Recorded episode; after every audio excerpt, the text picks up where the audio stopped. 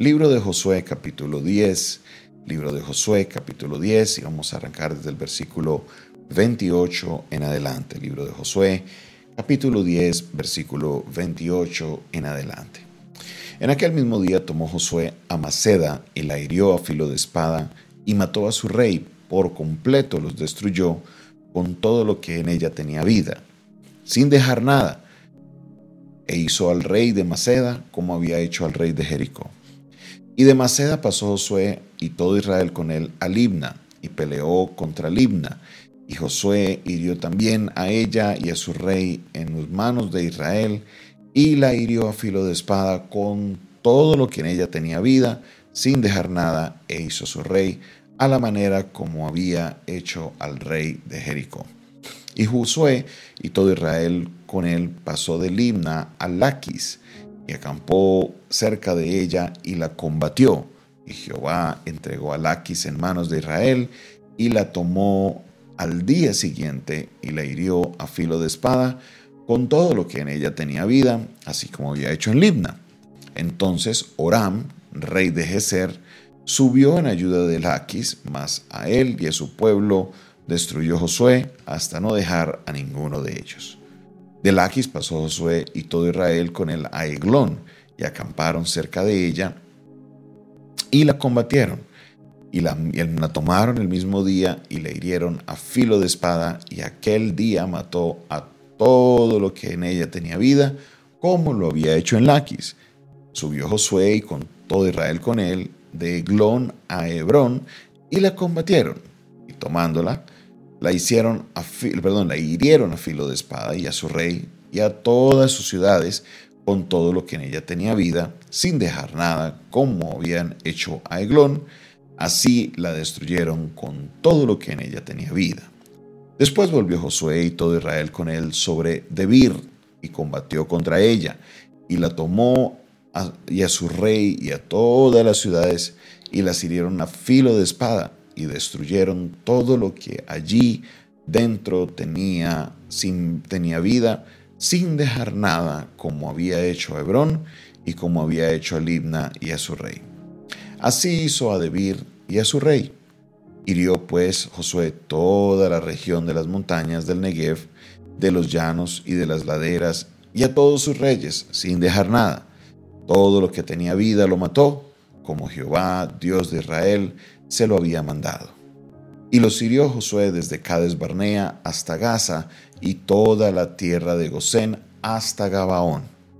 Todos estos reyes y sus tierras los tomó Josué de una vez, porque Jehová, el Dios de Israel, peleaba por Israel.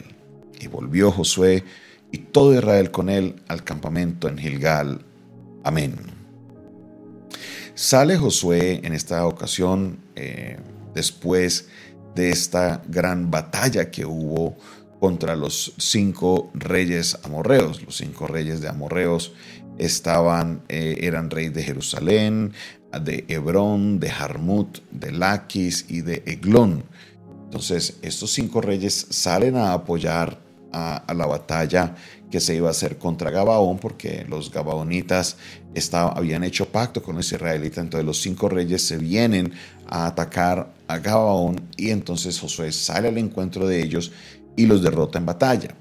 Pero él no había ido a las ciudades como tal, por eso el texto termina explicando todo lo que sucede con no solamente con los lugares, sino con el perdón, con los reyes y sus batallas, sino también con los lugares de donde ellos eran. Entonces, primero arranca con Maceda, de Maceda pasa a Limna, de Limna pasa a Laquis, de Laquis pasa a Eglón, de Eglón pasa a Hebrón, y de Hebrón va a Debir, y después se fue a toda la región de las montañas del Negev. Entonces, eh, aquí estamos hablando de unos siete territorios aproximadamente que Josué después de la batalla de, contra los cinco reyes, Josué va y conquista estos siete territorios. Hay siete territorios que caen en manos de él. Dios le acaba de dar una victoria sobrenatural porque definitivamente la victoria contra los cinco reyes, eso fue algo espectacular, la manera en que Dios lo hizo, cómo envió el granizo, cómo ellos lucharon, cómo el sol se detuvo, eso es algo sobrenatural. Entonces, al llegar Josué a estas ciudades y ahora tomar el territorio, una cosa era pelear contra los reyes y otra cosa era tomarse el territorio, pues llega Josué y a hacer lo que Dios le mandó. Dios le mandó a que conquistara la tierra y que se posesionara de ella. Porque había mucha maldad en estas tierras también. Dios le dijo, hay mucha maldad entre los amorreos, así que voy a mandar un juicio contra ellos y Dios utiliza a su propio pueblo para traer juicio contra estas ciudades. Ahora, ¿cómo haría un hombre para luchar contra cinco reyes y posteriormente irse y tomarse siete territorios de la manera que lo hizo Josué? Y aquí es donde quiero que meditemos un poco en el cumplimiento de la palabra de Dios. El Señor le dijo desde el principio, yo te he entregado todo territorio que pisar la planta de tus pies. Todo te lo voy a entregar, todo. Y Josué pues había pasado de la tierra prometida. Josué había ya tocado la tierra prometida. Dios estaba prometiendo de que todo ese territorio sería de él. Pero los israelitas eran una nación nueva. Ellos venían desde afuera, aunque venían con una reputación impresionante. La gente les tenía miedo, pero era una, una situación en la cual no le iba a ser fácil a Josué. Sin embargo, sin embargo, dice, termina diciendo el texto, del versículo 42. Todos estos reyes y sus tierras los tomó José de una vez, porque Jehová, el Dios de Israel, peleaba por Israel. Entonces, en una sola salida, porque recuerden que en cada salida se tomaba una ciudad, pero en esta sola salida Josué regresa habiendo tomado siete territorios diferentes, territorios de muchos de los reyes que se habían ido a pelear contra Gabaón y que Josué los había vencido, pero ahora Josué iría también tras sus territorios. Dios cumple su promesa, Dios cumple su palabra. Dios se lo había dicho y Dios se lo estaba cumpliendo. Lo que Él había dicho, que Él entregaría esa tierra prometida, Él lo estaba haciendo. Dios estaba peleando por Josué. Y hoy quiero dejarte o hacerte una pregunta a ti, ¿qué es lo que Dios te ha prometido? ¿Cuál es esa promesa de Dios a la cual tú te estás aferrando y estás esperando? En Él. Hoy quiero decirte que si esa palabra viene de Dios, es una palabra que es realmente una palabra de Dios para tu vida, Dios cumplirá su promesa en tu vida. Dios hará lo que Él ha dicho que Él va a hacer. Dios no falla, Él no se equivoca. Nosotros somos los que fallamos, nosotros somos los que nos equivocamos, nosotros somos los que a veces malinterpretamos las cosas, nosotros somos los que no cumplimos las, las, palabras que salen de nuestra boca, pero Dios sí las cumple. Y a pesar de que en una temporada que estés viviendo pareciera que como que Dios se olvidó, como que no, no llegara esa respuesta, quiero reiterarte el día de hoy que como sucedió con Josué y la promesa en sí que Dios le dio a Abraham, la promesa se cumplirá en tu vida. Una promesa que se había eh, llevado muchos años en cumplir, no porque Dios se haya tardado, sino porque no era el tiempo todavía.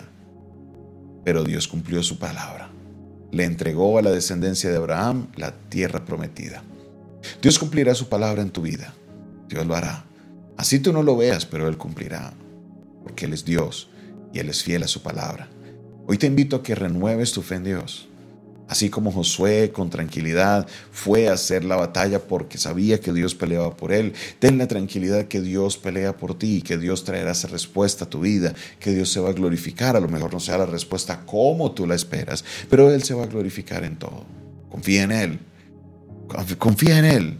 Mantén tu fe, porque Dios está obrando.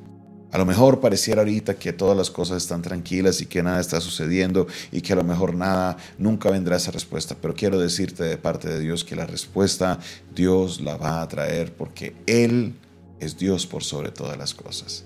Confía en Dios, Él hará. Confía en el Señor, Él traerá la respuesta.